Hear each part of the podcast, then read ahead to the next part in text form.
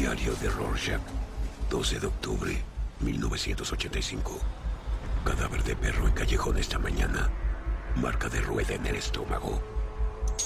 Esta ciudad me teme. He visto su verdadero rostro. Las calles son canales extendidos. Están inundados de sangre. Y cuando las heridas cicatricen por fin, todas las plagas se ahogarán. Los restos acumulados de todo el sexo y homicidios les llegarán hasta la cintura. Las prostitutas y los políticos gritarán mirando al cielo, sálvanos. Y yo murmuraré, no. Y comenzamos con el episodio 15 del CC Podcast y estamos Joe, esta ciudad me teme, he visto su verdadero rostro. Carlos Panzaclos. La calaca silenciada.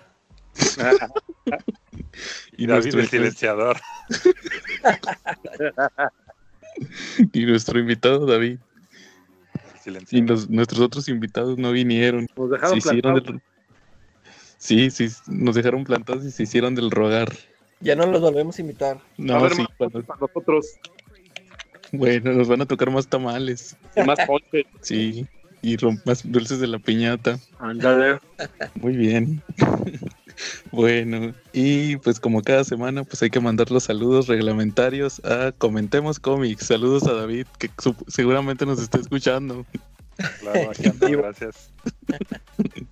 y a todos los del grupo, igual en mis reseñas las encuentran en Viñeta Regia, las de la Calaca en Calaca Comics y pues visiten nuestra página de Facebook donde ya estamos actualizados, ahora sí. Ya por fin, después de varias semanas, ya estamos actualizados. Ya nada más me falta subirlo del episodio pasado. Y, eso ya queda esta semana. Sí, ese es el, ese es el desafío. Muy bien. Y David, eh, tus redes. Saludos a pues Magios Initiative, ya saben, para todo lo que no son cómics, son monos ahí en Magios. Oye, oye, ¿qué onda con el Capitán América que andaban anunciando la semana pasada? ¿Se acotó rápido? ¿Qué onda? Uno en Walmart, que dieron el pitazo magio. ¿Era el, el que trae el martillo de Thor? Eh, no, no me fijé. Era el de Infinity War, que creo que estaba en 500 pesos. No, pues yo creo que era ese, el, el, ajá, el, de Endgame. Ándale, el de Endgame, sí. sí. trae el ajá, se, pues el, se llama el, bueno, le llaman el capidigno. Eh, sí, el digno, sí, sí, algo así vi ah, que sí, es el que trae el martillo. Pues, no, realmente se, todavía se consigue bastante fácil. Ah, a lo mejor se agota en la, la página, pero las tiendas decían que había por kilos. Es que esa figura salió como por junio, pero no llegaba aquí a México, entonces la gente pues, estaba volviendo loca porque no podía conseguirlo. Sí, en, noviembre ya, ya la sacaron aquí, ya todos la compraron y la rebajaron a la semana que salió. Salió en 600 y a la semana la rebajaron a 350. Órale. Sí, pues yo creo que ya llegó muy tarde, ¿no? Pues sí, pero sí se vendió. O sea, la gente lo estaba esperando así este, bastante y pues, se vendió. mucha gente, para mucha gente es la figura del año casi casi. Sí, el capitán digno. ¿Ya sacaron algún top del año a ustedes los magios? Ya, ya, ¿qué pasó? Hubo ahí un, en vivo el, miércoles pasado, ahí está en la página. No, pero es que acuérdate que, les platiqué que me quitaron el, YouTube de en la chamba. Ah, no, pero está en Facebook también. ah, órale, mira qué bien. Ya está en iVoox, en todos lados. Pero ese sí se tiene que ver, o sea, para ver las figuras, en, porque pues, en, audio, pues obviamente, ¿no? Y en YouTube hicimos también el en vivo, pero como lo hicimos ahí con un software medio acá, solamente podíamos transmitir en vivo en, una plataforma. Órale, no, pues a ver si lo checo en esta semana. Pues ya saben, si quieren revisar las figuras eh, que salieron este año y que fueron catalogadas como los mejores, chequen ahí con los magios en Magios Initiative. Charlie, eh, saludos esta semana. Sí, cómo no, para Fernando González Aguirre y sus indómitos tortugos, que van a estar muy navideños esta semana. ¿Cómo se llama? ¿Cómo, ¿Cómo le apodan a él? El Bebote. Ah, sí, el Bebote. Yo también le mando saludos al Bebote. Y a los tortugos. Y a su compadre, bueno, no sé por qué le diga a su compadre, son compadres, no sé quién bautizó a quién, pero su compadre, el famoso chino de galerías. ¿Vale? Órale. Soy Luis Arismendi. No, pues muy bien. Entonces, este, vamos a empezar igual como cada semana con nuestros temas en cochino español. Charlie, ¿traes tema en cochino español esta semana? Ando, ando de verdad tristísimo porque las editoriales se quieren quedar con nuestro aguinaldo, de verdad, ¿eh? Sí, claro. O sea, no, no, no, es increíble. Sacaron la segunda parte del, traje de Spider-Man, el traje negro como la semana pasada, y a ver, y no, tiene, tiene puras historias inéditas. Bueno, es repollo, pero el repollo es de los ochentas, entonces pues, no sé si entra dentro del repollo porque tiene. No, ese no es repollo. De novedades, ¿no? Sí. sí, de novedades, efectivamente. Entonces es inédito, la verdad, y pues con la tristeza de que va a tener que ser comprado, ¿no? Claro. También sacaron por ahí la sexta parte de las Tortugas Ninja contra Batman. Este, ¿qué más vimos esta semana? Eh, sacaron un tomo de repollo de la guerra de Darcy. No sé si ya lo vieron. Eh, ya llegó el, esperado, el esperado de repollo de Batman y Robin. Oye, que está bien delgadito ese tomo. ¿Cuál? Sí, algo, la verdad, eh, la estoy pensando en comprarlo. Yo estaba ilusionado, pero sí está delgadito y está caro. El de All Star Batman y Robin, Calaca. Sí. O sea que no trae extras. Eh, me parece que, no. Son nueve números, creo, ¿no? cuántos? No, son diez. más o menos. ¿Diez? ¿Y a cuánto está? Igual 450. Eh, 4.49 creo. 4, algo así. Sí, no, pues mira, esta, pues esta semana también está pesadona porque, por ejemplo, ya va a salir el Doomsday Clock, la parte 1. Sí. En, en 450. Así que está más caro que el gringo, ¿verdad? Sí, ese está en 340. Igual van a sacar, este, y sacaron otro hardcover que es el del Injustice. Y también sacaron uno de Vértigo, que es el de uno del Sandman Universe. Y aparte también, déjame te digo. El Bill for Vendetta. Sí, pero este está en 35 pesos. Pero semanal. Sí, y sacaron el de la antología en 139.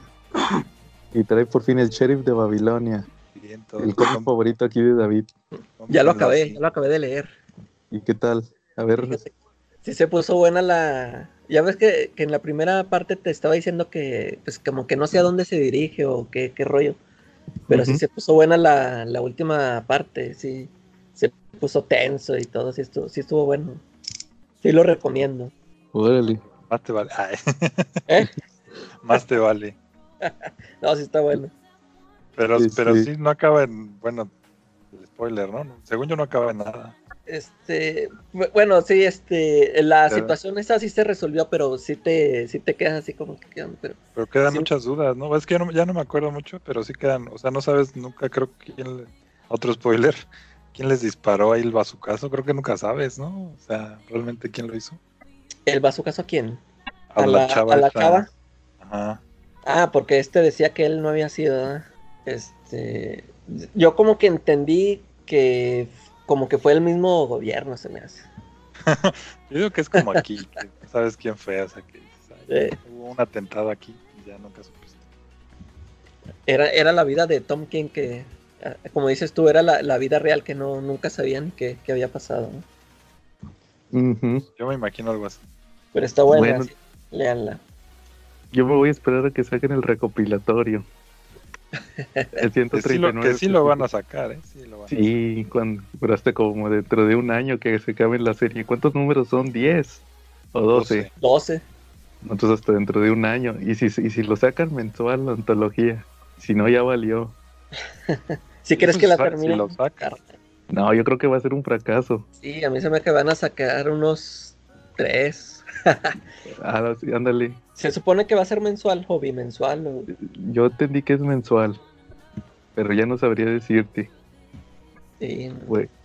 Bueno, también va a salir el, el de Green Lantern de Grant Morrison, el de Cult of Carnage, uno, uno de Spider-Man, el del videojuego, el, el City of War, que está basado en el Spider-Man del videojuego. Panini sacó un especial, ¿no? También de Batman mil pesitos, si te sobran, cómpratelo. Sí, es como un libro. Sí, es un libro, de hecho. Es un libro de regalo, ¿no? Tiene como que todo el tipo de un libro de regalo y trae pues contenido variado, ¿no? Es como de todo, ¿no? Todo lo de Batman, ¿no? Pero también sí. impresiones de revistas. Creo que tiene el, creo que tiene el Batman número uno y el cómics número 27, ¿no? Sí, algo sí escuché. Oigan que por cierto, esta semana fui a un Panini Point Y vi, y vi, ustedes no, no vieron que iban a sacar que todas las portadas de Detective Comics. Algo en, así. Un, en un librito, ¿no? yo también ya, yo ya, ya, creo que ya sé a lo que va. yo también los apenas los vi. Es un librito chiquitito, como del tamaño de. Capulinitas que había antes, ¿no? sí, más chiquito, más chiquito. Es como, es como del tamaño de una tarjeta. Ay. Sí. ¿Te das cuenta que es como si fuera. tamaño de. ¿Qué será? Sí, como una un poquito menos de una tarjeta. Una, una tarjeta, más chiquito que una tarjeta de crédito. ¿Y ahí vienen todas las portadas? Según, o sea, son dos, pero haz de cuenta que es como un, haz de cuenta que es como si fuera un cubo, porque como está bien grueso, haz de cuenta que es como si fuera un cubo.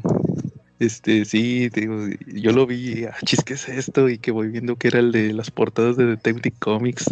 Pero esos están para cantados que los van a rebajar y, que los tienen que rebajar porque cuestan 200 pesos. De hecho, de hecho, de hecho, ahorita están en, ahorita hay un, un 30% de descuento en la, en la tienda de Panini. Entonces, pues ahorita ya te está saliendo pues 30% menos, unos 140. Yo lo voy, a esperar a, que en Amazon estén en 50 pesos. Sí, también.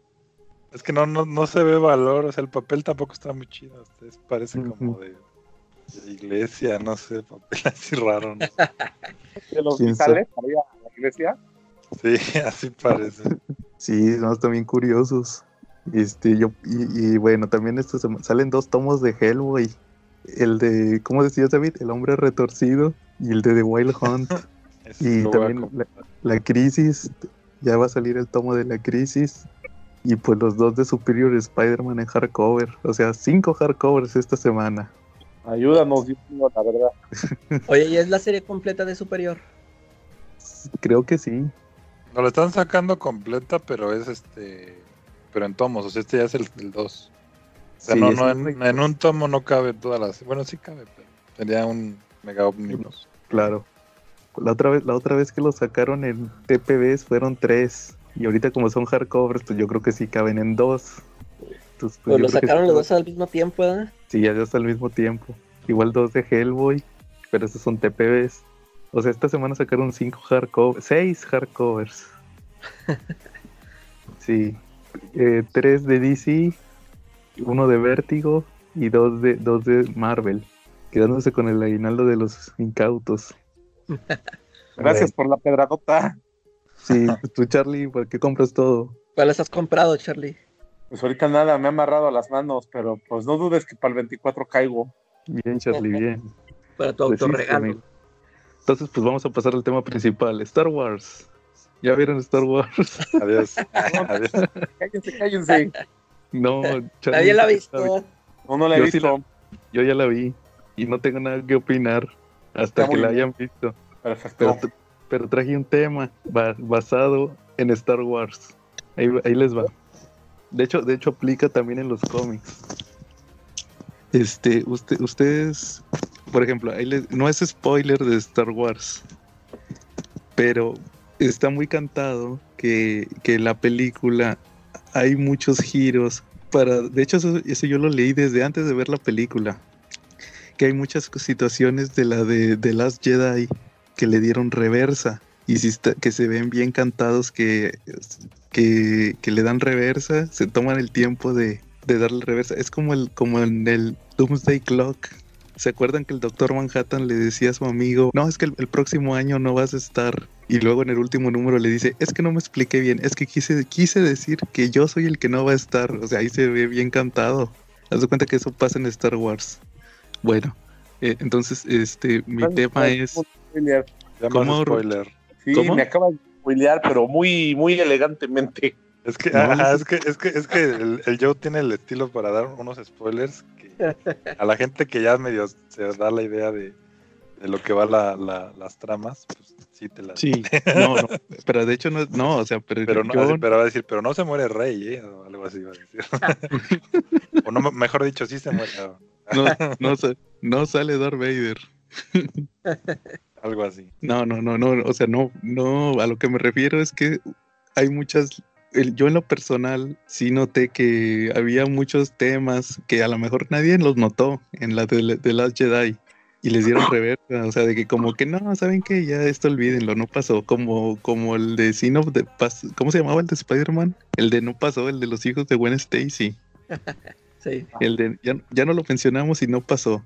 Bueno, entonces a todo esto mi tema va, ¿qué tan viable es que le hagan caso al al, al, fan de antaño. O sea, porque me, queda claro que todos esos cambios los hicieron por los que se quejaron. Pero pues se supone que el ¿cuál es, quién es el verdadero target? ¿El fan de antaño o el público nuevo? y, aparte... yo creo que, lo, bueno, no los dos, pero este, yo creo que también tiene que ver con lo de solo. Que no pegó. A lo mejor relacionaron cosas que no tienen que ver. Pero fue así como de, ah, pues hice este Last Jedi y tuvo muchas quejas, luego hice solo y la gente no la vio, a lo mejor por Last Jedi, que no les gusta creo que a nadie más que al director, y al Luke le gusta. Claro. Este, y, luego ya hicieron esta y pues ya dijeron, bueno, pues vamos a hacerla conforme a lo que digan los, los fans eh, más, más vocales, digamos. Y, los fans, y los fans estos ahora sí ya quedaron conformes con esta nueva película. Tampoco. No, no. Fíjate, porque eso que mencionas, eso, que mencionas de que pues todos se quejaron del Last Jedi, pero hicieron el mismo dinero, o sea, de todos modos ganaron dinero. Sí, o sea que sí pensaron que solo ya no la vieron por Last Jedi, que sí pensaron que a lo mejor esta les iba a ir mal con de dinero. Sí, yo creo que sí. Porque hasta, hasta el, o sea, todos los actores, bueno, varios actores, varios, el, el Abrams, este, todo, toda la gente le hablaba mal de las Jedi. O sea, y estando en promoción de, la nueva. Entonces sí, yo creo que sí, sí o sea, sí pensaban, pensaron que tenían que disculparse por esa película. Pues sí, pero por ejemplo, este, yo, ah, fíjate, yo el viernes volví a verla desde Last Jedi y si le quitas, si le quitas todo lo de la persecución y todo lo del casino, sí está chida. Quedan como 40 minutos de película que están chidos. O sea, pero pues le quitas todo lo O sea, sí, hasta eso. A mí el Podameron se me hacía insoportable. Y, y, y hasta eso. Quitas todo lo de la persecución. Y, y, y, todo eso de los otros que se fueron al casino a buscar al contrabandista. Y, pues haz de cuenta que, pues sí, o sea, esto estaba interesante eso de los Jedi, lo de Luke. Oye, pero a pues todos los fans de la vieja escuela de Star Wars, desde Force Awakens, no están nada contentos, ¿no? Como que no les gustó ni Force Awakens ni las Jedi, ¿no? Pero toda la vieja escuela está muy molesta con eso, ¿no? O sea, sí, cuando, cuando, sacaron las precuelas estaban molestos, creo que con estas el enojo llegó a la diabetes, ¿no? Claro. Es que pues si te fijas es que en realidad no sirvió de nada lo que pasó en las primeras películas. Pues, al final eh, igual regresó el imperio, podría decirse. Sí, sí, pero no, no creo que se hayan enojado por eso. O sea, la, primera de, las, eh, de Force Awakens yo creo que fue como que porque era muy parecida a New Hope, ¿no? Era igualita, era un reboot. Y este a mí esa me, a mí sí me gustó. Creo que es de todas las nuevas que han sacado es la que más me ha gustado. y, luego en Last Jedi ah, también eso lo decía el director, no sé cuál director, si el Ryan Johnson o el, Abrams. Decía, no, pues si le das algo viejo, este, se enojan. Y luego si les das algo nuevo, porque en Last Jedi quisieron hacer algo diferente, ¿no? Completamente nuevo. Se enojan, ¿no? Y entonces, pues ya creo que están cayendo mucho ahí. Este, creo que les hace falta asesoría de, de Marvel están cayendo en lo, en lo que hace DC, que es hacer caso a, los fans o a las críticas en todo momento, así de que, ah, pues este está muy oscura o Batman contra Superman, entonces hago Justice League toda brillosa. Y que si Deadpool es clasificación R y pegó, entonces ahora voy a hacer este. Eh, ¿Cómo se llama? Birds of Prey, ¿no? o Suicide Squad. Entonces como que lo van haciendo conforme al mercado y, a Marvel pues, realmente no le importa, ¿no? Marvel lo hace y, ya. O sea, no, no, está buscando que si les gustó, que si no les gustó. Ha, tenido suerte hasta el momento, ¿no? Pero, sí, Star Wars está cayendo en eso. Pero también en Marvel también toma en cuenta que también hay quejosos, los de, ah, que le cambiaron al cómic, como por ejemplo el mandarín, acuérdate del mandarín. Bueno, ahí, ahí sí hicieron, el, ¿cómo se llama? El, el reversazo, ¿no? Pero pues fue así muy leve. Pero por ejemplo, los que se quejan de los chistes, los chistes los han seguido sacando. Ah, sí, claro. Y esa, queja, y esa queja sí es fuerte también. Claro, no, pero yo lo digo más por los cambios que le... Es que en el cómic así no era. Como por ejemplo también Marvel, ¿te acuerdas de Marvel que lo cambiaron? Es que ahora es mujer. y todo ese tipo de cambios. pero, pues ahí, pero ahí realmente Marvel no ha hecho nada y no, y no, y no creo que lo haga. O sea, no, está, no, está haciendo el reversazo. Pues sí, pero te digo, no, o sea, a, lo que me refiero es que sí hay quejas, en todos lados hay quejas. Ah, no, sí hay quejas, pero digo, lo que tiene que hacer un estudio es no escuchar las quejas, tener es que eso es, es que eso es lo que eso es lo que yo defendí. Saludos a Jerry. Que me, estaba, me estuve agarrando con él, con él en el en el post de la película de Star Wars, ahí la verán cuando la vean. Que me que yo le puse yo, yo es lo que siempre he dicho, es que el al estudio le debe de valer madre los fans. yo creo que no oye, fábula, ¿no? Hay una fábula de un señor, un niño y un burro que yo creo que no la han leído, ¿no? En el estudio. ¿Ya se la saben ustedes? Sí, ya me la sé. Yo no, pero suena chiste. No, no, ¿Qué sale de la cruza del día? No, no, no. no, aquí, aquí, no son los magios. No, pero la vuelta. Es que ya cuando oigo burro ya... Lo, A ver, Charlie, cuenta cuéntale en lo, que, en lo que voy y vengo. Ese, ese venía en los, en los libros de primaria. Sí, exacto. Pero pues te enseñaba a no estar pendiente de las quejas. Y pues resulta que iban los dos montados, el señor y el niño iban sobre el burro. Entonces unas personas se quejaron, oye, pobre burro, qué inconscientes, mira cómo, cómo, cómo se llama, cómo van sobre el pobre burrito, ¿no? Lo van a romper, le van a romper el lomo, que se bajan los dos dos pasitos más y otros, oye, qué pinches mensos, llevan un burro y van los dos caminando, ¿no? Pues sube al niño y dice, no, qué niño tan desconsiderado, no deja que su mayor se suba. Pues baja el niño y se sube él, oye, de verdad que qué hombre tan feo, mira, pobre niño va caminando solito. Llega un momento en que el señor se harta y trepa al niño sobre el burro y él carga al burro. Pasan por un puente y se van los tres al agua. Y ahí se acaba la historia. Qué triste. Qué triste, los dejé anonadados, ¿verdad? Yo voy regresando, ¿qué dijiste?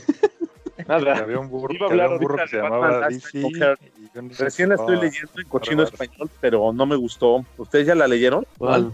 Batman Last Night on Heart. No. Leí el primer tomo. Pues no sé, no me, no me está gustando, no le estoy encontrando la manera. Creo que, como tú dices, ni siquiera el dibujo de Capullo lo está salvando, ¿verdad? Sí, a mí, yo, a mí no me gusta Scott Snyder, ¿no? No me gusta cómo, cómo escribe. Quedaste muy decepcionado de metal. Sí, pero te digo, desde antes, este, nada más la corte de los búhos me gusta y el... Sí, igual la vi. Death in the, ¿cómo? Death in the Family también se me hizo más o menos, ya lo demás, ya no, no, no, no lo he encontrado, no, no me gusta. Y empieza que según Batman está en un, está en un psiquiátrico, ¿no? Que despierta en un psiquiátrico y que resulta que ahí están el Joker y todos sus enemigos y que son, son personajes que son personal médico del hospital psiquiátrico que lo atendían y que él dentro de su mente pensaba que eran villanos y que él era Batman. Y dices, bueno, esa ya la oí, pero está 2-2. Pero luego ya de ahí como que va degenerando, ¿no? ¿Ustedes cómo, tú cómo la viste, Joe? Pues sí, como dices, hace cuenta que está en un psiquiátrico y luego resulta que no, que está en el fin del mundo. Exacto y, ya todo, según pasó algo, un apocalipsis y pues Batman regresa y ahí trae al guasón en una... Es la pura cabeza del guasón. La trae ahí colgando de, como si fuera un faro. Una linterna. Y, y, pues ahí anda en el mundo apocalíptico y ya es tipo Mad Max. Yo creo que Scott Snyder dijo, quiero hacer a Batman tipo Mad Max. Y ahí andan todos los personajes. La, Mujer Maravilla anda ahí con un Mohawk. Sí. que de hecho también van a sacar, van a sacar un, cómic de la Mujer Maravilla de Black Babel, Black Label. Van a sacar uno tipo, eh, no sé, pero se ve bien tipo, pues, este, bien tipo Mad Max, igual. Este, sí se ve interesante, parece tipo dibujo tipo heavy metal. Acá.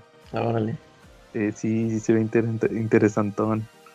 Entonces, pues a ver, tipo Richard Corben. A ver qué, a ver qué tal sale. Oigan, ¿qué onda con la serie de Watchmen? ¿Qué les pareció el final? A mí sí me gustó. ¿Tú, David? De rechupetes. De hecho, de hecho, casi me echa a perder el Doomsday Clock. Ya, ya no lo va a superar. Ajá, no, empecé a, empecé a leer el, Bueno, luego hablamos del Doomsday Clock, pero lo empecé a leer y, como que yo ya estaba así de, no, esto ya está como muy, muy simple, pero no, no, no lo, no lo hizo. No le va a llegar. Y empecé, empecé a volver a ver la serie de Watchmen. Este, Apenas vi el 1 otra vez. Órale. Sí, ya le encuentras un montón de cosas. Claro. Y este, y sí, al final sí, sí me gustó. Y espero que ya no hagan segunda. Yo sí espero que no hagan segunda temporada. Sí, yo también. Pero toda la gente se le fue a la yugular al, De hecho, yo creo que le han de haber preguntado 100 veces que si iba a haber segunda temporada. Ya cada vez de, contestaba algo diferente este, Lindelof. De hecho, por ejemplo, los vatos de, de, las redes sociales de Smash ponían ahí los ponían ahí los posts, este este Lindelof eh, tal vez tenga en peligro la segunda temporada de Watchmen y yo pues ojalá que nunca saque ninguna, que ya ahí quede. Pero desde un principio dijo que no. dice que, que, no tiene no tiene más ideas, ¿no? Eso fue ya como la, la quinta respuesta, yo creo. Ah, sí. porque también ya, ya dijo, en otra respuesta dijo, no me importa que lo haga otra persona, porque sería como que hipócrita de mi parte decir, ah, este, no, que ya no, me, ya no me lo toque, ¿no? Porque pues, es lo mismo que le hizo a él a Alan Moore. Este, entonces dijo, no, este, igual, igual que lo haga otra persona, ¿no? Y sí dijo eso después de que no, había ideas todavía.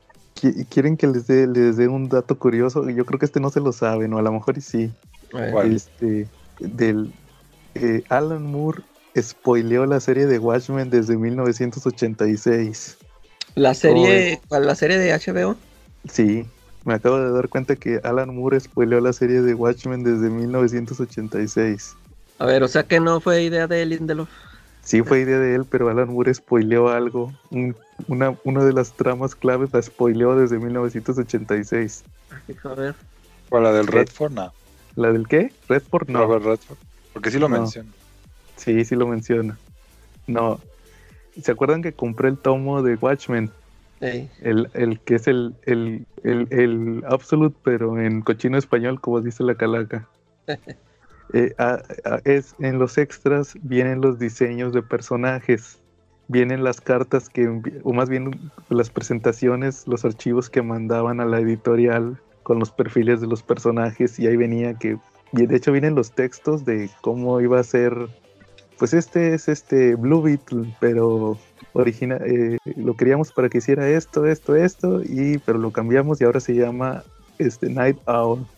Y que de, que de hecho está curioso que a Dan Draver, saben, en su diseño original se parecía a Owl, el villano de Daredevil. El, cabello lo tenía así levantado, como tipo, como si fueran las, las orejas del búho, o más bien el, las plumas, y los, los lentes eran redondos para que parecieran los ojos del búho, o sea, parecía un búho. Estaba chido ese diseño, a ver si les tomo, le tomo una foto y se la, subo a la página.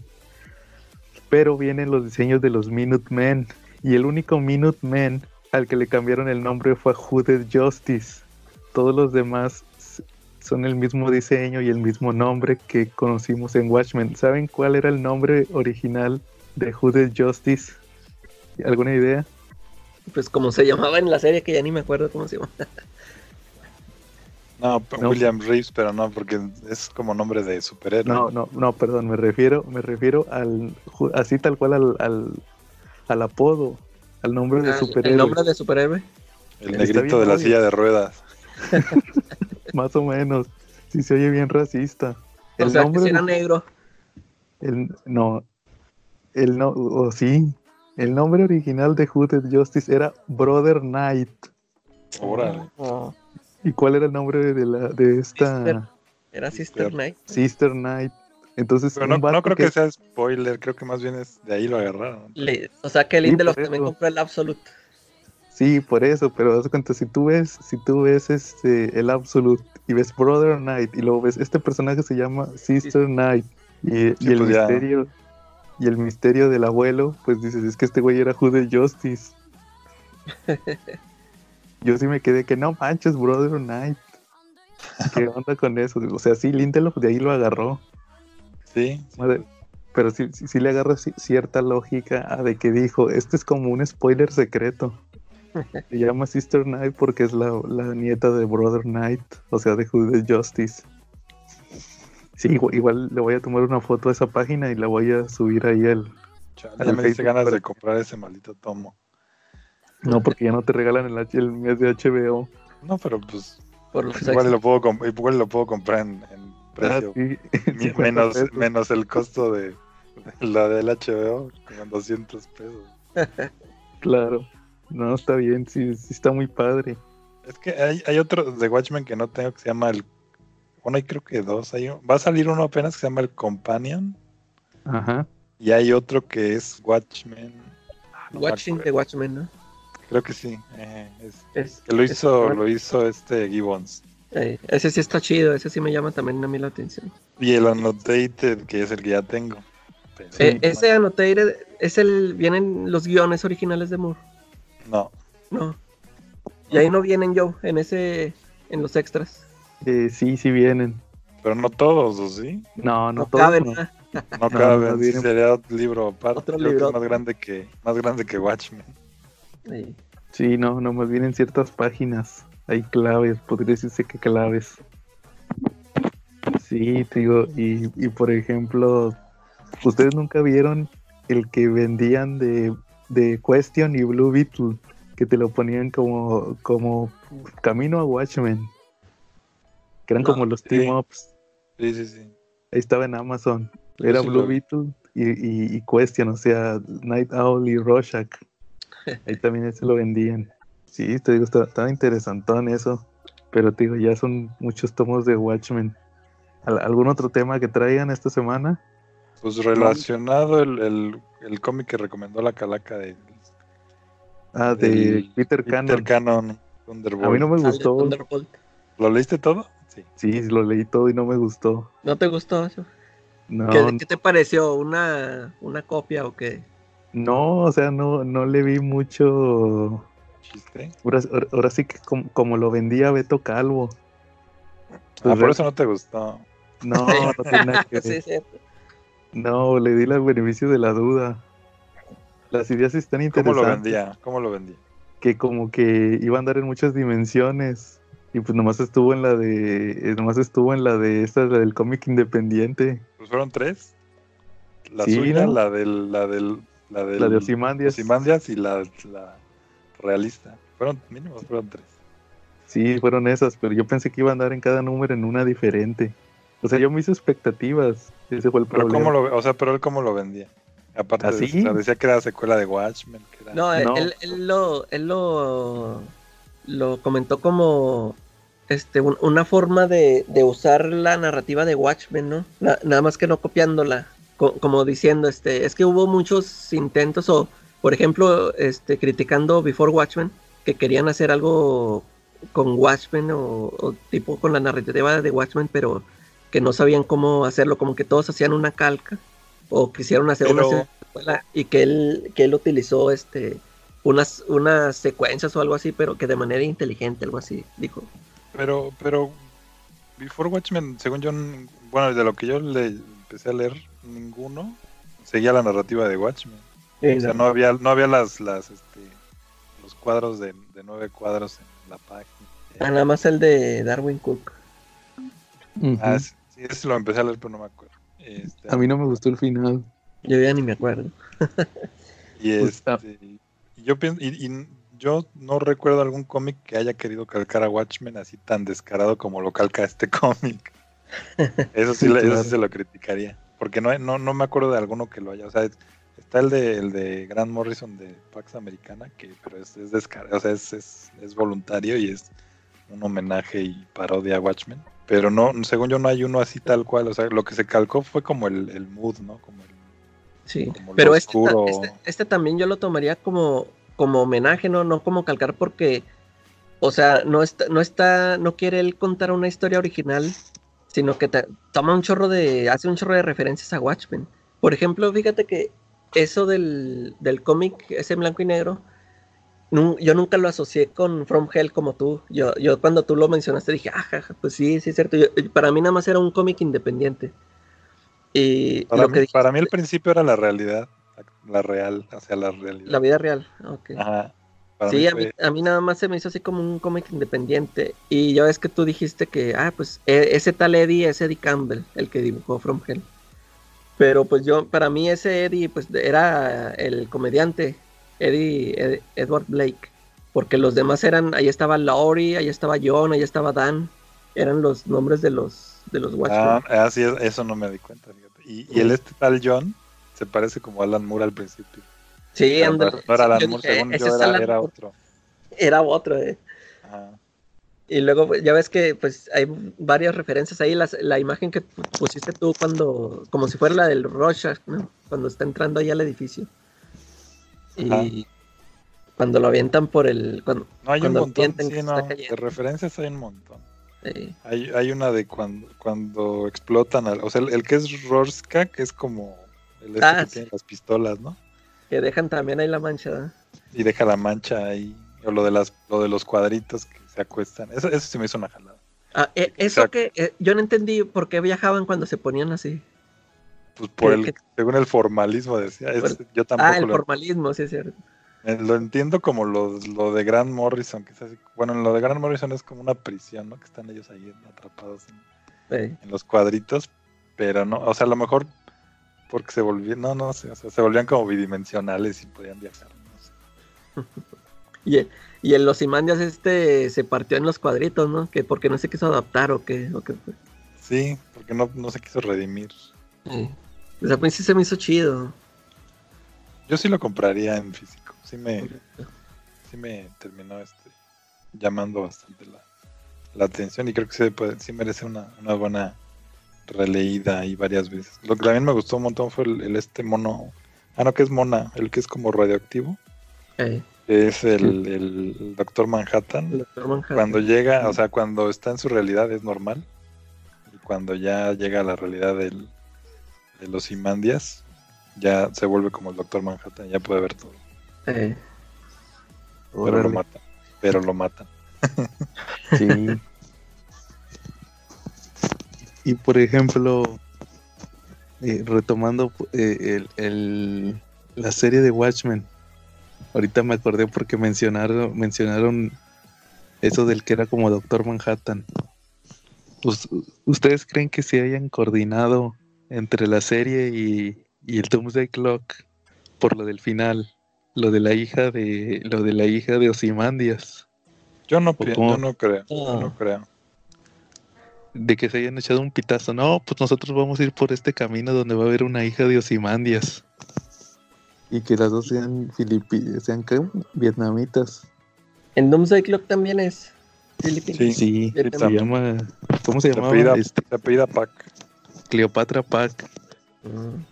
Pero lo, que sí pienso es que a lo mejor John sí quiere ocupar al este al Clark, al, hijo de Manhattan, porque dijo que iba a regresar a, la realidad con los con los payasos.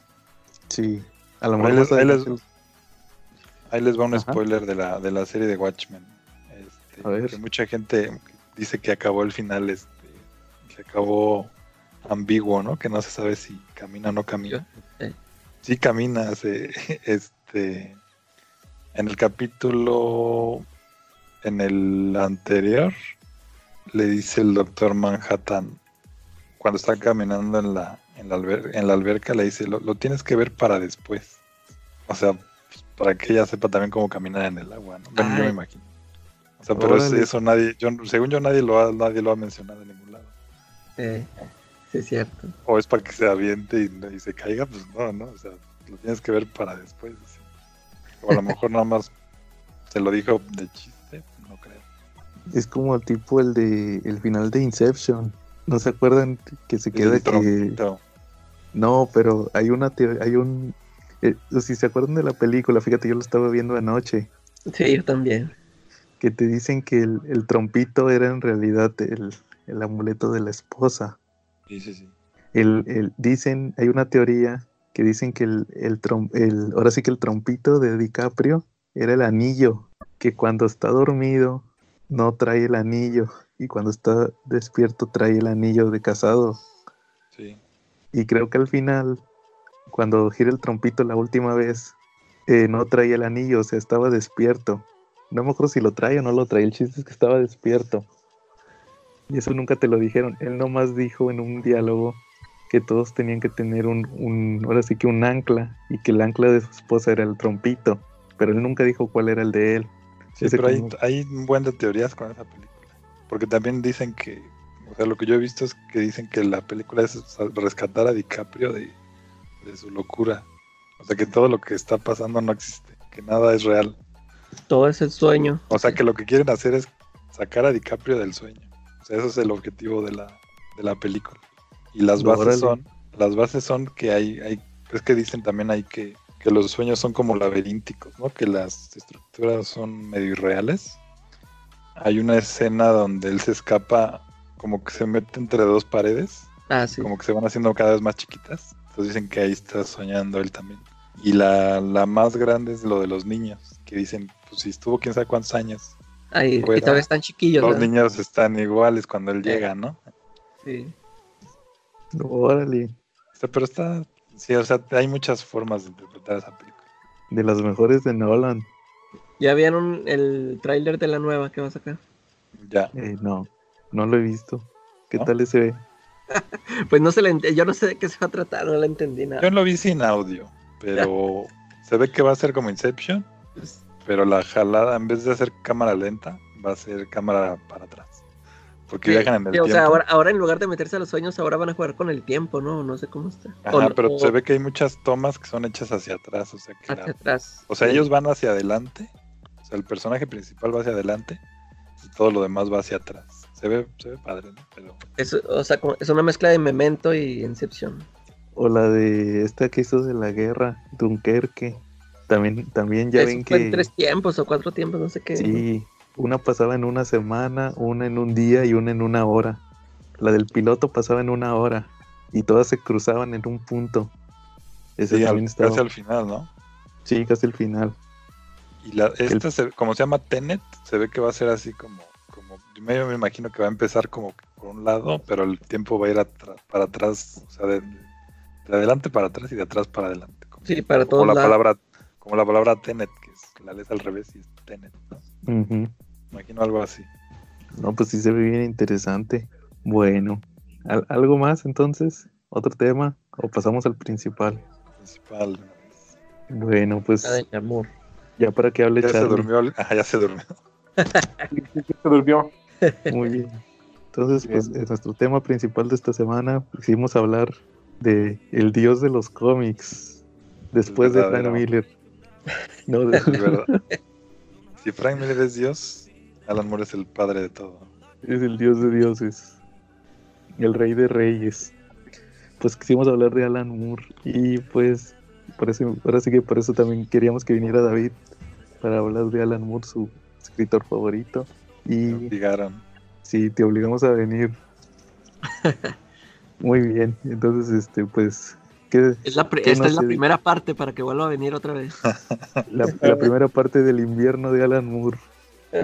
Sí, porque viene el recalentado después. Muy bien, entonces, este, pues, ahora sí que, ¿qué nos ha dicho de Alan Moore? Cuenten, cuenten, ¿cómo lo conocieron? ¿Cómo se enteraron de Alan Moore?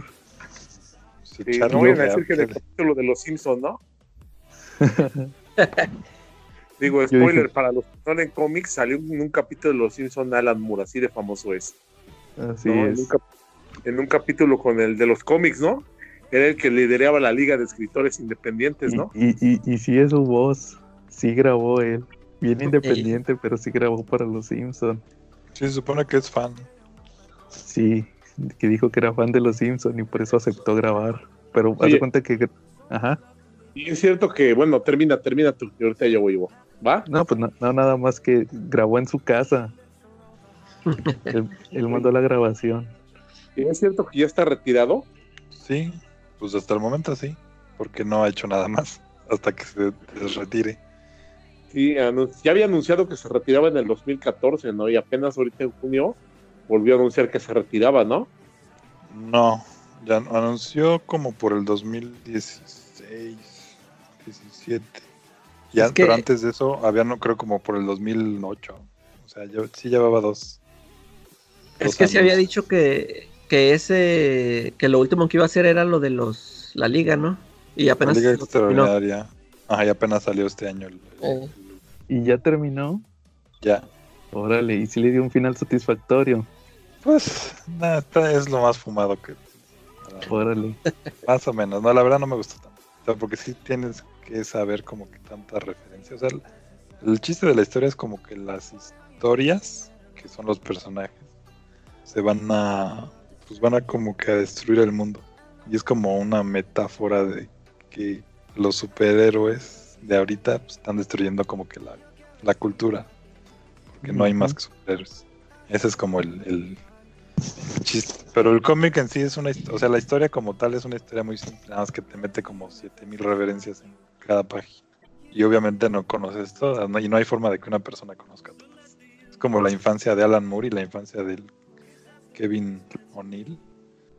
Aparte tienen, los dos tienen 70 años y este te ponen cómics de sus periódicos este, británicos que, no hay manera. Hay otras referencias muy obvias, ¿no? De, Superman y cosas así.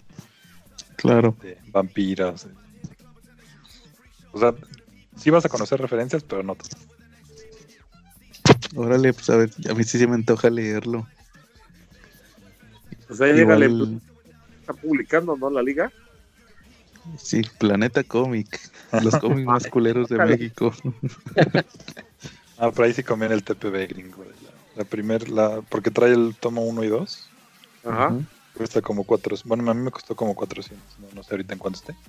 Y es lo que te cuesta uno de Planeta. Nada más que aquí es hardcover y allá es TPB, pero pues, pues, no. Sí, ahí sí depende. Y la, los, el tomo 1 y tomo 2 son los que salieron en Wildstorm. Sí. Y, después sigue cuál, el de... El de Black, el, Black Dossier. y, después de ese, ¿qué, ¿cuál sigue? El de los de... Ah, no, el de el Century. Órale, y ese es el que es y el que está actual, ¿cuál es? O cuál, el que acaba de terminar, ¿cuál Falta Century. Y luego sigue el, los de Nemo, que son tres, tres one shots, como de 50 páginas cada uno. Y luego ya el último, que es el de Tempest ya, ya ah. eso, ya todo. Son como cinco volúmenes. Seis.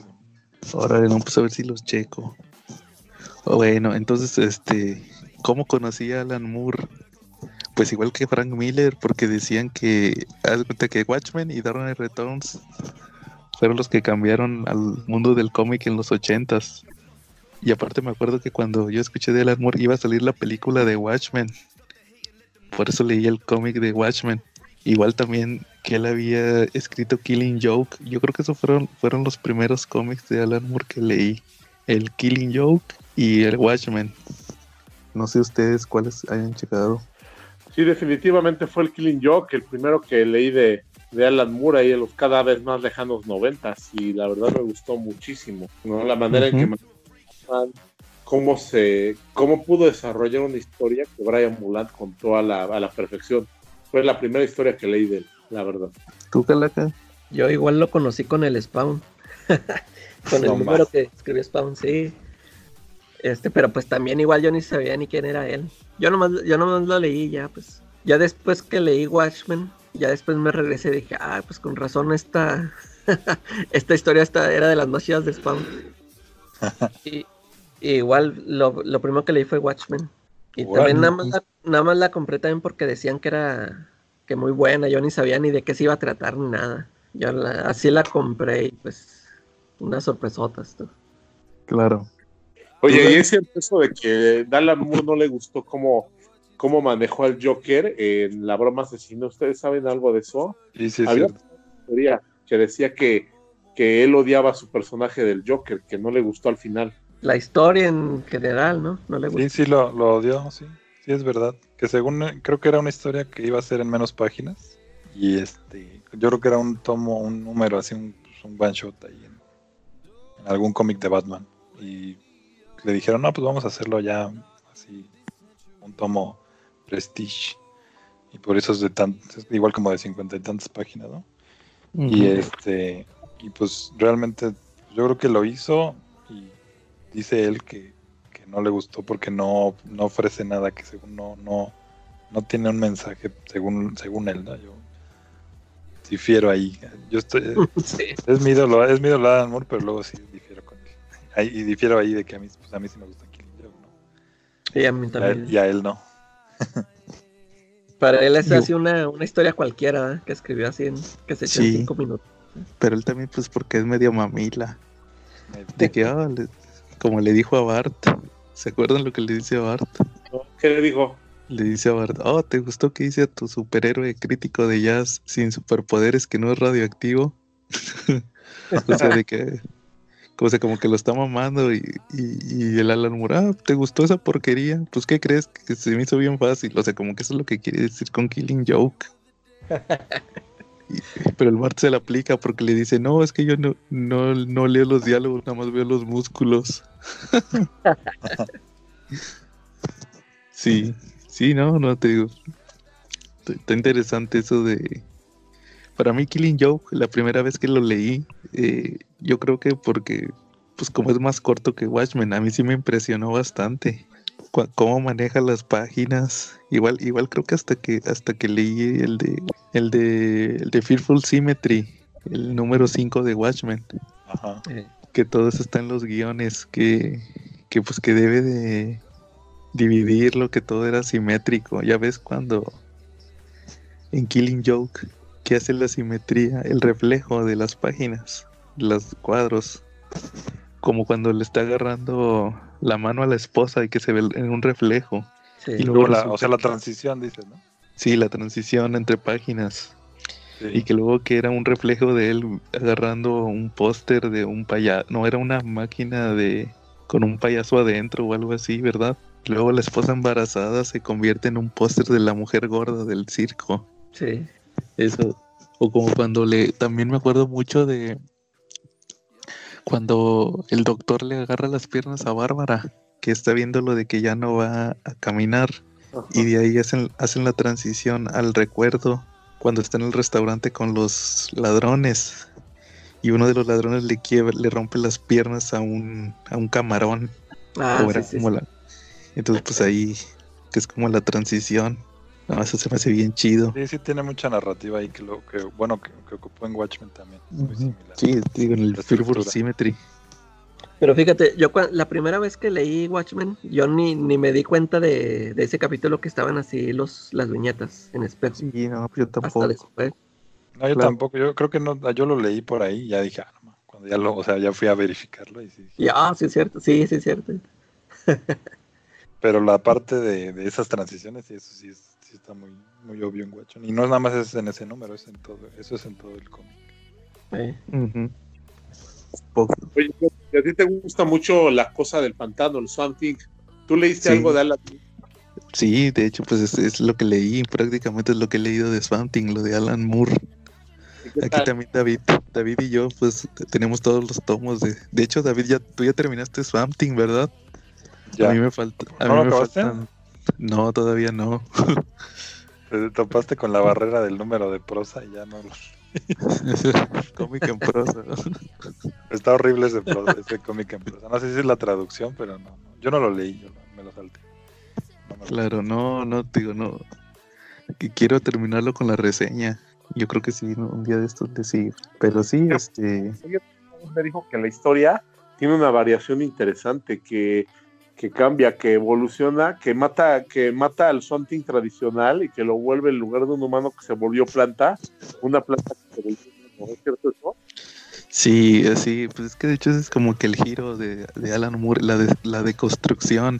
Eh, era pues el, el humano, como dices, el humano que se convirtió en monstruo planta. Y acá no, el, el giro de Alan Moore es que crees que Alec Holland se murió eh, Swamp Thing solo cree que es Alec Holland, pero no, él es un ser, un ser de plantas. El nada más, sí. Ya después, a mí esa es mi parte favorita, cuando ya se conecta con lo verde, que ya ah. tiene sus poderes de la naturaleza, esos números están bien padres. Igual ahí pues ya se como que toma una identidad propia. Igual le hace, le hace un funeral a, le hace un funeral a, a, Alec Holland. Encuentra el cadáver, lo saca y le hace un funeral. Y ya según el alma del, de Alec Holland ya descansa en paz. Sí, yo creo, yo creo que ese es mi trabajo favorito de Alan Moore, el Swamp Thing. No sé ustedes si tienen una parte de Watchmen. ¿Tú, David? Yo, aparte de Watchmen, Providence. Providence. El segundo.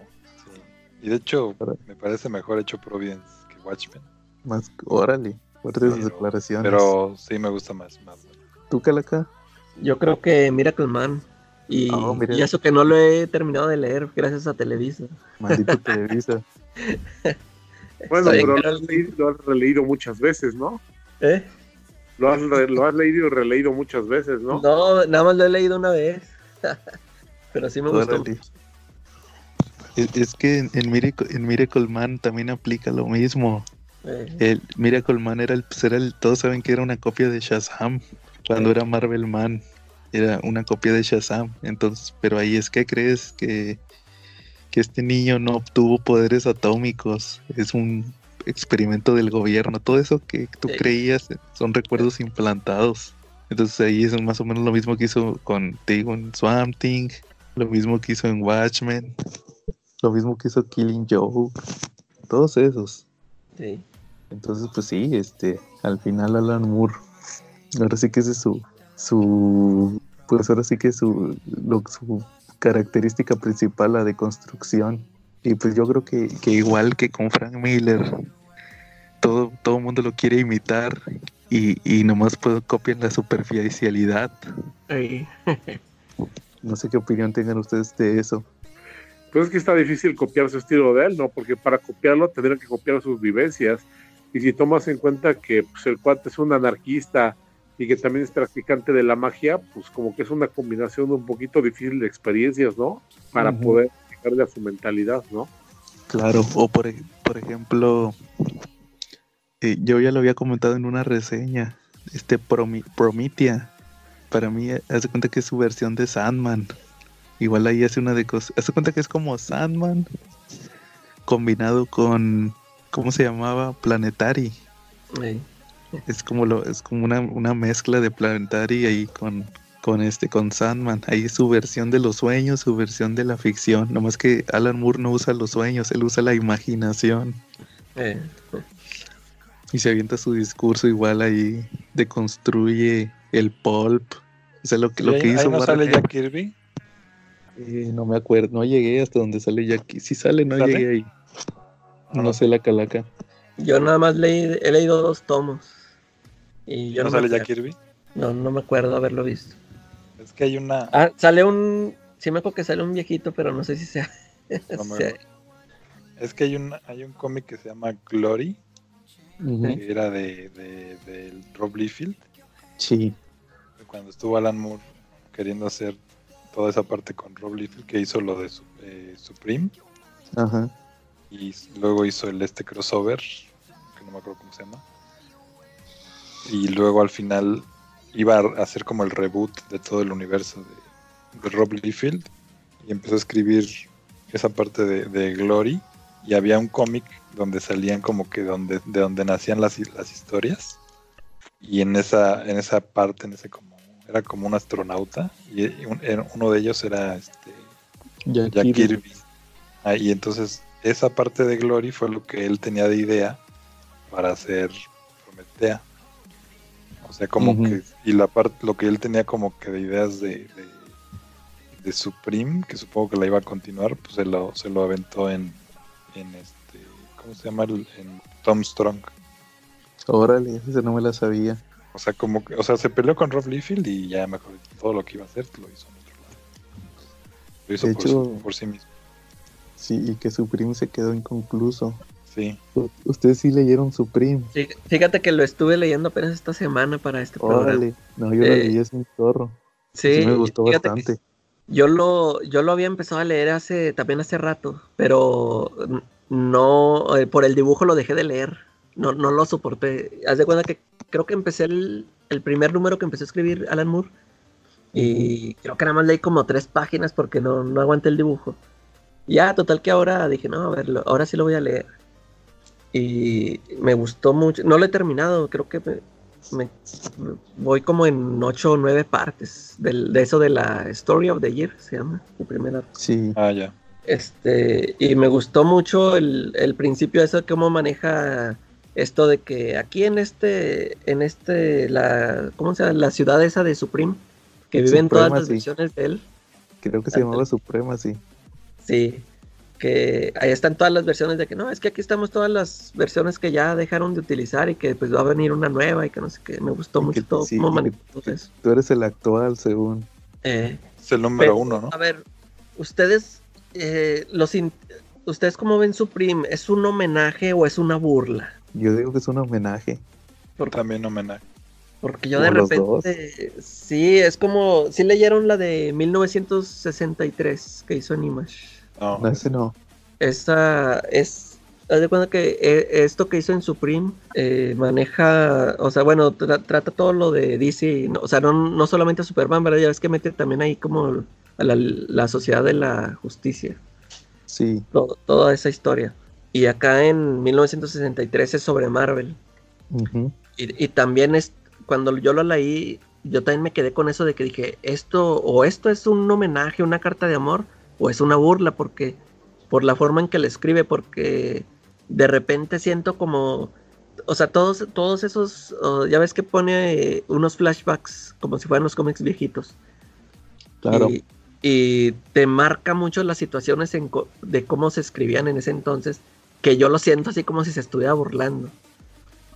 Sí puede ser o sea en la del 63 sí se burla de, de Stanley tal cual Así de que lo odian. Sí, pero, pero también. Kirby odia a Stanley. Pero las situaciones que ponía, o sea, eso de que cómo, cómo hablan o cómo resolvió alguna situación, no sé si porque, o sea, que quería hacerlo así de que así es que así eran los cómics o se estaba burlando. Era lo que no, es lo que no sentía yo así claro. Pero sí está muy chido el, sí me ha gustado mucho el, el cómic este de Supreme. Sí, te digo, ¿no? A, mí, yo me acuerdo que cuando lo leí, lo, que me gustaba mucho era cómo el dibujante hacía la diferencia de, como en el de, ¿se acuerdan el de Criminal? El de Last of the Innocent. Sí. Que como en el presente era acá noventero, y pero en el pasado eran tipo Silver Age. Sí, sí. Y cómo al final amarró todo. Que, Mark White no se lo spoiles a la calaca. no lo acabo yo. no, pero no te acuerdas que. Ah, ah pues es que el, de, el de Criminal tampoco no lo terminé. No, pero pues desde el número uno se ve que, los recuerdos son tipo Archie. Eh. No, pero ahí, ahí Supreme tiene un giro que creo que Mark White se lo copió en Irredeemable no te, no te lo voy a decir porque tampoco leíste Irredeemable. Sí, no, no. Pero tiene que ver con Lex Luthor. Nada más eso voy a decir. tiene que ver ahí con Lex Luthor. Te acabas de echar otro spoiler, sabroso. Oh, no, Charlie, no dije nada. No, spoilearme. Ya, veremos. Ah, que por cierto, en, ahorita en el próximo año va a salir el omnibus de Irredeemable completo. Ah, sí. Eh, así como estabas diciendo que ojalá lo sacaran. sí, ya vi que sí lo van a sacar. ¿Pero en inglés o en español? En inglés. Yo sí me lo voy a comprar. ¿Cuántos números son? Treinta y tantos. ¿Cuánto crees que cuesta? Más de 100. Pues en, Amazon está en 700 pesos, pero está medio extraño. No está muy barato. 700 el Omnibus, sí, está muy barato. Pues quién sabe, te digo. Digo, para 33 números está bien baratón, ¿no? Sí, pero aparte también es que está medio raro porque también trae Corruptible. Ah, no, es, ah, eso es un error. Ya pídelo porque si no te lo. Eh, no, es, lo van a lo van a cancelar y para que te digan, no, sabes que este se cancela y este este va a ser con el nuevo precio. Oigan, y parte de, la obra de Alan Moore también tiene mucho que ver con los dibujantes. ¿Cuál creen ustedes es el dibujante que mejor se ha acoplado al estilo de Alan Moore, el que más les ha molado para ilustrar una historia de Moore? Ah, ese sí está difícil. Yo creo que David Gibbons de Watchmen, ¿no? no, no lo digo, no lo digo por Watchmen. Ajá. Lo digo por eh, For the Man Who Has Everything. Para el hombre que lo tiene todo, de Superman. Ahí también fue David Gibbons. O no sé ustedes cuál, cuál dibujante que trabaje con él lo ven icónico. Ryan Bolan me gusta, pero también Kurt Swan me gusta. Es que no, ha repetido muchos, ¿no? Por ejemplo, pues Dave Gibbons nomás le hizo el Watchman y ese de, de, Superman. No sé si hizo de Green Lantern, pero. Y Kevin O'Neill, pues ya es que hizo varias de, la liga. Pues y este Kevin, Kevin O'Neill hizo todos los de la liga. Y apenas me di cuenta hace poco que las que hizo de Green Lantern hay una o dos que son de Kevin O'Neill y se ve muy diferente su estilo. O sea, él, hizo el dibujo este del, del Atrocitus todo asqueroso, que ah. parece como un, no, sé qué parece. que no se parece nada al Atrocitus que salió ya. La historia de Avin Sur. Aja, pero ves que sale Atrocitus ahí como en sí. que está dándole la, la, ¿cómo se llama? La profecía. Claro. Es, eso lo hizo Kevin, Kevin O'Neill. Yo pienso que con el que mejor se lleva Alan Moore es Kevin O'Neill. O sea, que son y tal cual. Y con los demás ya todos los odio. Por no este por no hacerlo de los derechos de, de seguir lo mismo que él hace con, los derechos de las obras, ¿no? por, por vendidos tal cual. Pero ah, no se supone que, que él se los cedió. Sí, pero como que no sé, no sé. Porque con David Jones lo odia. Y con este Lloyd, el de Before Vendetta, creo que también lo odia. También. Bueno, David Gibbons te digo porque David Gibbons sí, sí anda ahí promocionando las secuelas y los programas. Sí, sí, sí. De hecho, de hecho en, HBO hay en una entrevista a él de lo de la serie de Watchmen, como el tipo extras, ahí viene, la acabo de ver, ahí, ahí viene, entrevista a David Gibbons. Y que da el vestuario bueno. sí, y pues igual ha de sentir gacho que dice que basado en los, en los personajes creados por Dave Gibbons. Pues no, porque ahí sí él pierde la. Él ya, él ya dijo que ya no. no, quiere, su nombre Como el del el escritor original de, Miracle Man. Sí. Así, se llama. Ahí, ahí todavía fue más, porque en, Watchmen y en Before Vendetta, en los cómics sí sale su nombre. Su nombre. Pero en, el, en las series, pues ya no. Pero por ejemplo, en, en Miracle Man, ¿Se, acuerdan cuando este, ¿cómo se llama? El que es ahorita editor en jefe de Marvel. Este, no, Cebulski. Ajá. Civi Cebulski. Ya ves que él, venía mucho a México, a la, al festo. Eh, ahí, cuando pasó ese pedo de Miracle Man, Cantús, pues a Cantús le valía madre. Y él sí platicó en Los Forasteros eh, que había platicado con, con Cebulski. Y como él es el que anda, ahora sí que el que andaba contactando a los, era como una especie de agente que viajaba entre país y país. Dio a entender que, que, le dijo que a Alan Moore sí le, le soltaron un billete. O sea, independientemente que dijera el escritor original, sí le tenían que dar un billete a Alan Moore. O sea, sí, creo, Creo que eso sí he sabido yo también, que de todos modos sí recibe algo Alan Moore, de todo lo que, todo lo que saca. Sí, regalías, ¿no? Sí, de, de Mira Colman sí le, sí le tocó algo. Como que nomás le dejo eso de, que no, sabes que a Alan Moore sí le, sí le tuvimos que pasar una feria. Y, yo digo que es más, tiene que ver porque por Neil Gaiman, ¿no? Ya es que también son compas. y, y publicaron este Miracle Man en Marvel por Neil Gaiman, ¿no? Sí. Y yo digo que ya, pues eh, Neil Gaiman se lo ha de haber mandado él. ¿no? Ahí te va, o no sé. Sí, una. Pues, una no, no, sé si ahorita se lleven bien todavía con Neil Gaiman o no. También ya estará peleado. Con todo se lleva mal ya. Menos con este Kevin O'Neill. Es el tío que se pelea con todo el mundo. sí, bien digno.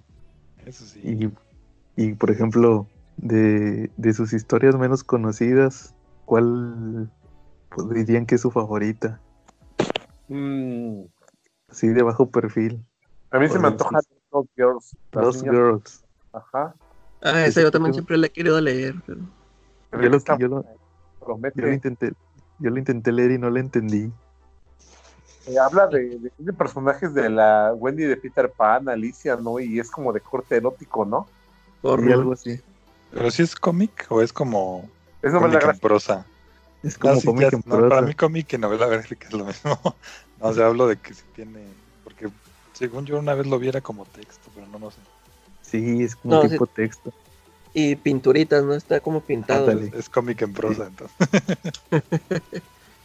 Hay que hacer nuestro especial de cómic en prosa. Yo la verdad ese no, no, no, igual no lo aguanté, no, no, no, Es, de lo que no, que lo que menos me llama de, de Claro. A mí de los desconocidos, pues ya otra vez les voy a decir el de Providence. este, ¿Qué otro? El de Tom Strong, que bueno, no es tan desconocido, pero sí está bastante bueno y no lo he terminado de, no lo he terminado de leer, nada más leí el primer tomo. Esos sí están agotadísimos y no se consiguen. Eh, ¿Qué otro? Tienen unas versiones ahí de Star Wars que están ahí interesantes. Son como dos cómics nada más, como de 10 páginas. Los del Green Lantern, los primeritos, también están buenos. Mira, yo tengo otra pregunta, pero esta pregunta es como actividad, se llama Echándole jamón al sándwich de Juan Carlos. ¿Cuál cómic comprarías de Alan Moore de los que está sacando ahorita Planeta? La Liga. ¿Es ¿Cuál está sacando? ¿La Liga y From Hell nada más? Y Jerusalén, pero ese es un libro, creo, ¿no? Sí, es un libro. Ese no es ni cómic en prosa, es prosa. Yo compraría los, sí, del From Hell no lo he leído. Y el, este, el de Jerusalén porque lo compré en inglés y no lo entendí mejor. ¿Comprarías From Hell aunque te lo spoileamos aquí en el CC Podcast? Sí, pues claro, lo tengo que, lo tengo que leer, aunque me lo spoileen 20 veces, como Star Wars. La tengo que ver aunque ya me la hayan spoileado. No spoileé nada. no, tú no. El silenciado. lo malo es como que un poquito el precio, ¿no? Como que siento que sí está medio carioca, ¿no? La historia, la serie, el formato. ¿Cuál? Que es un acierto que publiquen esos dos, esas historias por parte de Planeta. Lo que no es un acierto es el precio, ¿no? Como que siento que sí están medio cariocas, ¿no? carísimos. Sí, la verdad. todos los tomos están como al doble de lo que estamos acostumbrados aquí. Que, les, que les voy a dar un tip. En, en Amazon si les bajan el precio a los cómics de Planeta. ¿Neta? ¿Qué está pasando ahí, Juan Carlos? Están abaratando el cómic. ¿Qué pasó? Ya no va a comer jamón. Le van a quitar el jamón al sándwich, ¿no? Yo creo que sí. Ándale. No, mira, yo creo que compraría la liga. Y, y de los de bajo perfil, yo creo que pues ese, el de Prometea. Ya lo comenté, me gustó mucho el primer tomo. Yo creo que lo voy a empezar a comprar en inglés porque no, no creo que Televisa lo termine. Sí, no, lo va a, de hecho no lo va a terminar. Sí, ni de un patrol. No, tampoco. Ese lo, ya lo están dando en 70 pesos. Hardcover. Uh. Abaratando el cómic. Yo ya lo vendí. Me costó barato y lo vendí. Y pues nomás recuperé mi inversión. Sí, pero nomás la mitad. Haz de cuenta que el TPB en inglés son en inglés son tres TPBs y aquí iban a ser seis hardcovers. Ay, Entonces, pues sí, te convenían más los TPBs en inglés. Entonces, ¿algo más que quieran comentar de Alan Moore? Que lean sus cómics. Sí, lean sus cómics, cualquiera. Sobre todo Watchmen. Pues algo algo que, que, hay que comentar, que no he comentado, es que me mm. gusta, por ejemplo, bueno, en casi todos los cómics, que pone mensajes a veces casi siempre dobles. Cada, cada diálogo que, escribe es un mensaje doble, siempre tiene dos, dos significados. Y a veces hasta triple, a veces así como de, te dice algo y, significa tres cosas. Y este, y siempre sus historias, todo lo que te pone, tienen que ver con, o sea, lo más insignificante que veas al principio va a tener que ver hasta final del cómic, ¿no? Claro. Eso es lo que a mí me gusta. Y también se ve que él, dibuja casi casi el cómic en el guion. O sea, un dibujante que quiera ser como muy libre, no, no puede trabajar con él, yo pienso. Porque se ve que él, dice así de en este panel tiene que haber este, esta cosita, este dibujo, y en este otro panel este otro dibujo, y en este otro panel este, y no, no hay, no hay forma de, de que haya ahí flexibilidad porque creo que él tiene como que la idea tan clara de lo que quiere este, mostrar en el cómic. Que... Y es que, y es que sí les manda los dibujitos a los. Si él hace los. Uno... Pues más fácil porque sí, describirlo está más largo, yo creo. Sí, sí, yo me acuerdo que yo compré, él, él hizo una miniserie de Violator del Spawn y luego venían, al, al final venían el, los guiones y él siempre hace dibujitos, o sea, aparte de que les escriben el guion, también les hace los dibujitos de que así quiero que se vea el cuadro, así. Y, eso lo comparte con Grant Morrison, que él es, hace exactamente lo mismo. También, ¿verdad? Y, ahí, sí, ahí ellos son, son muy parecidos en eso. Y por eso se odian. Y por eso se odian, sí. Antes eran amigos, pero ya, hace mucho que ya no. A ver, yo sí traigo una, una pregunta. Levante la mano el que se brincó la primera vez los, los textos de Watchmen. Yo. Yo también. La primera y la segunda, creo. No, yo, creo que yo no, ahorita les digo cuál fue mi, experiencia con Ahora, ahora después de eso, levante la mano el que se brincó los textos de Doomsday Clock. No, ya no. Yo sí. De, hecho, en Doomsday Clock, cuando te dicen que el amigo era gay, el amigo este Cape Corman, ¿o cómo se llamaba? Carver. Carver Coleman. Que eh, me tuve que regresar al, al 10 donde viene la carta que le escribió la mamá. Y ahí hasta, hasta mero la, la, carta de amenaza que le escribió la mamá. Y ahí hasta, mero abajo dice eh, que ahí, de hecho hasta como que viene manchado para que no se distinga muy bien. Y ahí dice al último que, que lo corrió de la casa, no porque que no, él no huyó, ella lo corrió porque lo cachó con un vecino ahí en su cuarto. Y, y creo que en ninguna otra parte vuelven a hacer mención de eso. Ahí en el, en el, es el Doomsday Clock número 10. Y ya, bueno, y ahora, ¿y quién, quién se brincó los textos de la serie de Watchmen? Yo no. la calaca. Me salté, me salté varios, pero no. Sí, hubo, hubo, uno que no, unos, los últimos creo que, el, ah, ya sé cuál fue, el que el, el del capítulo 8, uno que está bien largo, que es como de, del ensayo del, del este gente que sobre un libro. Ah, sí, ese está de hueva. Ese no lo leí. ahí, sí vi el, ahí, sí vi el, resumen. Todos los demás sí los leí. Sí.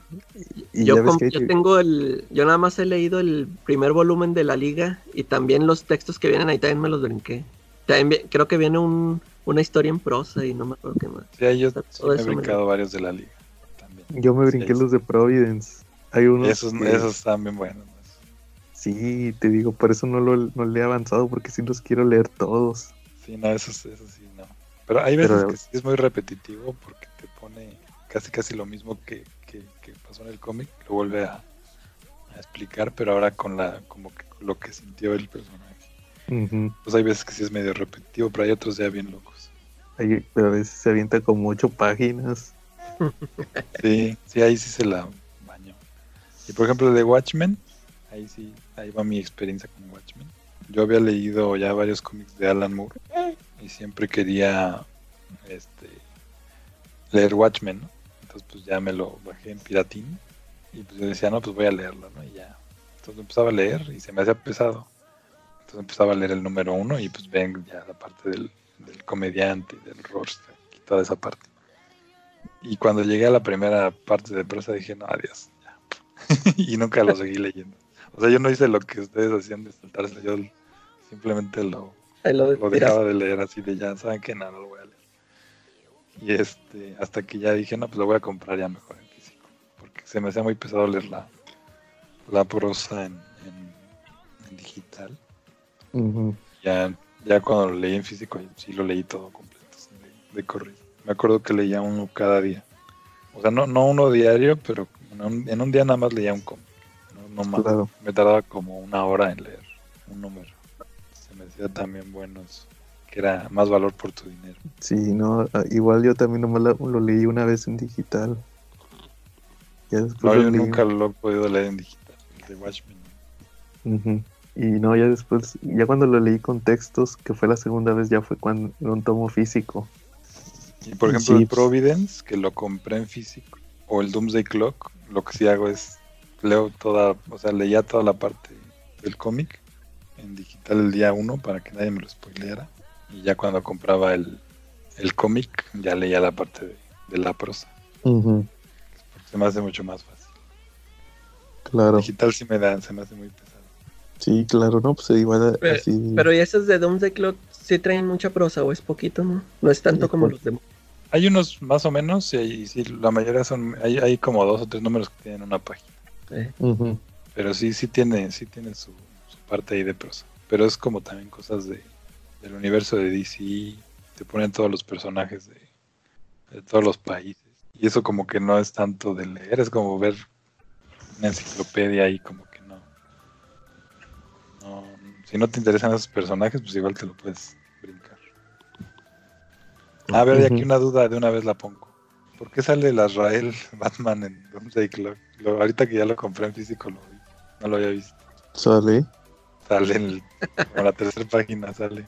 Órale. de esos. Está ahí con en la pelea, está con Superman. Está con, con la giganta y todos esos. Eh, no, ni idea. ¿Y es el traje noventero? El traje noventero. Yo dije, ¿a poco lo reintrodujeron apenas en DC? Sí, sí, sí salió en Detective Comics. Pero si era exactamente el mismo traje. Era otro traje. Sí, es el mismo. Pero no me lo usó una vez. Sale. Pues ahí sale. Pero, no pero te cuenta que no me lo usó una vez y volvió a ser a Rael. Pues entonces fue como un a lo mejor un error de comunicación ahí. Pero ahí sale, ahí veanlo, está como la tercera. Esa al principio, es, en un cuadro de hasta la tercera página. Ahora de no, pues lo voy a checar. Y lo busqué después porque ves que hay una splash page donde vienen todos peleando. Sí. Ahí no sale. Órale. Después lo estuve buscando ya no.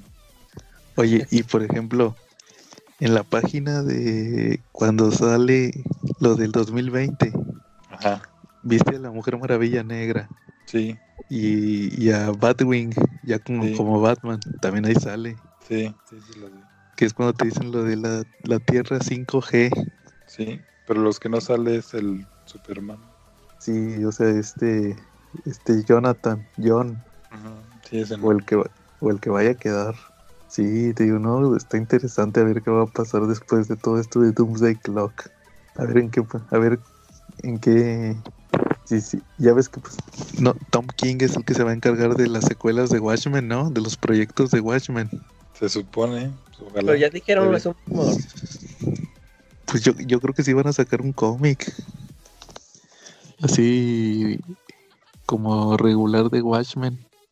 O a lo mejor va a salir el de la el mimo el marionette. Sí, pero yo creo que va a estar conectado. Pero yo creo que va a estar conectado con lo del niño con lo de Clark. Puede ser, sí, pues tiene que, tienen que juntarse alguna vez, a lo mejor. Sí, sí, yo creo que sí tienen algún plan de sacar algo. Sí, entonces ahí vas a ver todo lo que, todo lo que pasó. Pero pues lo bueno es que, lo bueno es que ya terminó el Doomsday Clock. Por fin. terminó bien. sí, Muchos lo odiaron. Sí, sí, me gustó. Valió la pena. Lo, de, lo que no me gusta o no entiendo o no lo, lo de los retrasos que, que, por eso piensan que está mala la historia. No, no, no, yo no ato el cabo de una cosa con la otra. Si está bueno, está bueno, y está malo, está malo. Que salga en 5, 7 años. O sea, por ejemplo, el Planetary se tardó 10 años por, para 27 números. Y es un cómic muy bueno. Watchmen se retrasó en su momento. Entonces, pues no, yo no, yo no le veo ahí este problema si se retrasa, ¿no? Porque eso, eso ya en, posteriormente ya no va a ser importante. Oye, pero los que dices tú que lo odiaron, eh, ¿lo odiaron, odiaron el final o odiaron desde que inició la serie? Desde que decían que no pasaba nada. No entendieron el punto. Porque lo mismo se puede decir de la serie de Watchmen, lo mismo se puede decir del cómic de Y sí, lo, y sí, sí veía muchos comentarios que decían de la serie que no, que no pasa nada, que no. Es que sí. Pues que en realidad no pasa nada. Eh. es que el, el, chiste es la forma, no el fondo, digamos cómo te lo están contando, no el tanto el qué, porque si el qué lo puedes resumir en tres líneas, resumes cada capítulo así de hoy se pelearon tal y tal. Pero como no puedes decir todo lo que, cómo, cómo fue narrado, ¿no? O sea, cómo, te fueron mostrando una cosa y la otra. Sí. ¿Qué te estás imaginando de cada cosa? Este, eso, es lo que para mí es el chiste de, este tipo de, de narrativa y a mí me gusta mucho.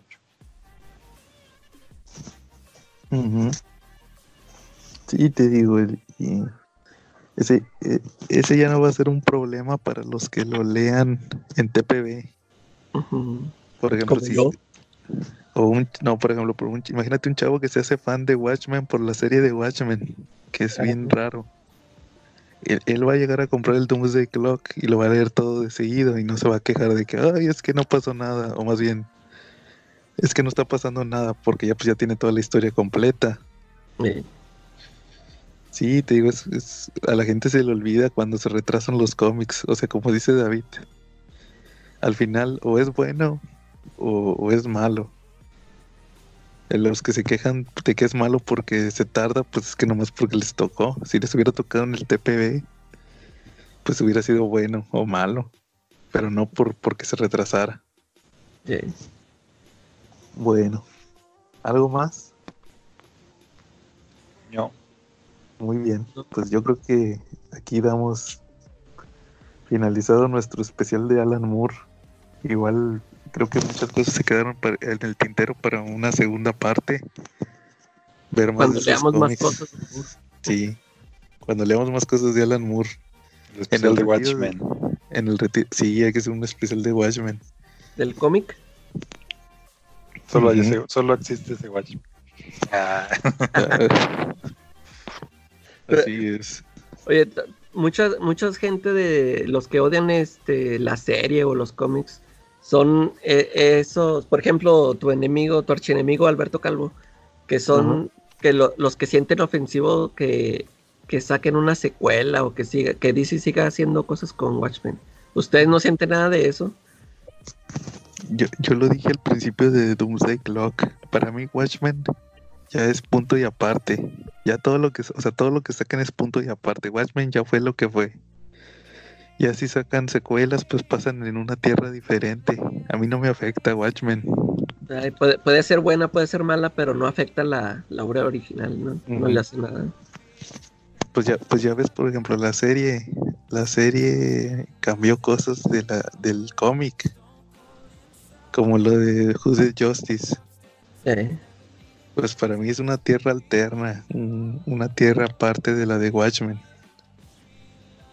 Eh, sí, o sea, si cambia, pues no importa. Igual Watchmen ahí va a estar siempre.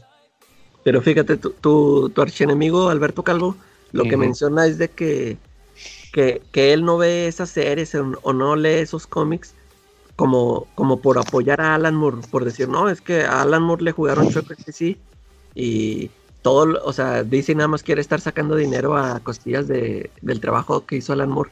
Y yo por eso no, no voy a comprarlo ni a, a consumir. Que no hubiera leído todos los ochentas ah, no. O sea, no, es una jalada. Sí. Eso también lo, lo, sacan mucho en Bleeding Cool. De hecho, creo que de ahí se lo piratean. Porque el, el, el, autor este de Bleeding Cool es, es, muy amigo, creo que es amigo de Alan Moore. O ah. habla con él.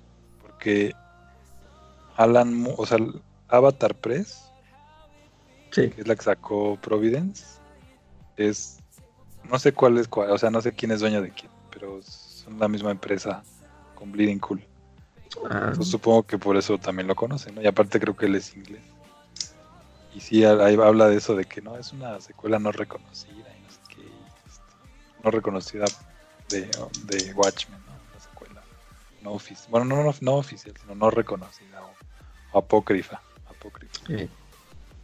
Pero pues él también sí, lo, sí lee Doomsday Clock y ve la serie de Watchmen y todo eso. y el amigo de Alan Moore lo hace, pues. cualquiera lo puede hacer. Yo creo que sí, sí, Alan Moore yo creo que sí le podría llegar a gustar esta serie. Mm. a ver. Doomsday Clock sí la escupiría. La vomitaría. Claro. pero la serie yo creo que sí le podría llegar a gustar. A llegar a ver. A lo mejor ya la vio toda. Igual contrató a HBO para ver su serie. Porque según si era fan de Lost también. No, pues con mayor razón. Y yo creo que por eso le, escribió la carta el, autor, el Lindelof. Y lo batearon. lo bateó la nube. Así es. Bueno, entonces, pues si no queda más que decir, pues así termina nuestro especial de Alan Moore. Y pues no queda más que eh, desearles feliz Navidad a todos, que se la pasen muy bien con su familia ahorita en, estas fechas. ¿Algo que quieran agregar? Sí, espera, espera, espera Joe. Ya estamos en iTunes. Ah, sí, cierto. ¿Y eso para qué sirve, Calaca? para, para, que, para que te ahí en la estrellita del sheriff. Entendí la referencia. Pongan reviews. Una, una, felicitación muy especial para nuestro amiguísimo Lair Rico, ¿no? Que es un super fan de nosotros, ¿no? Siempre está oyendo, ¿no? Sí. Saludos, saludos. Un abrazo fuerte, Lair. Rico. Rico. Lair Rico. pues un día lo deberíamos invitar a que platique con nosotros. Claro. Igual cuando quiera venir nomás nos mande un correo eh, o más bien un mensaje ahí al Facebook para agregarlo en nuestros próximos episodios. Siendo que nos dé su propia visión. A él le gustan también los superhéroes. Él lo que hace es que jugaba Giroclix. Él sabe de Giroclix un buen. Órale.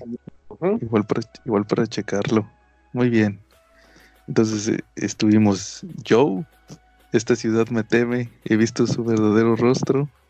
Carlos, malditas, no sé qué estaba pensando cuando dije panzaclos, pero ni pedo. La calaca silenciada. y David, el silenciador. Gracias por, la invitación. Ya sabes que no puedo silenciar a nadie. Aquí te silenciamos. Y nos vemos en la próxima.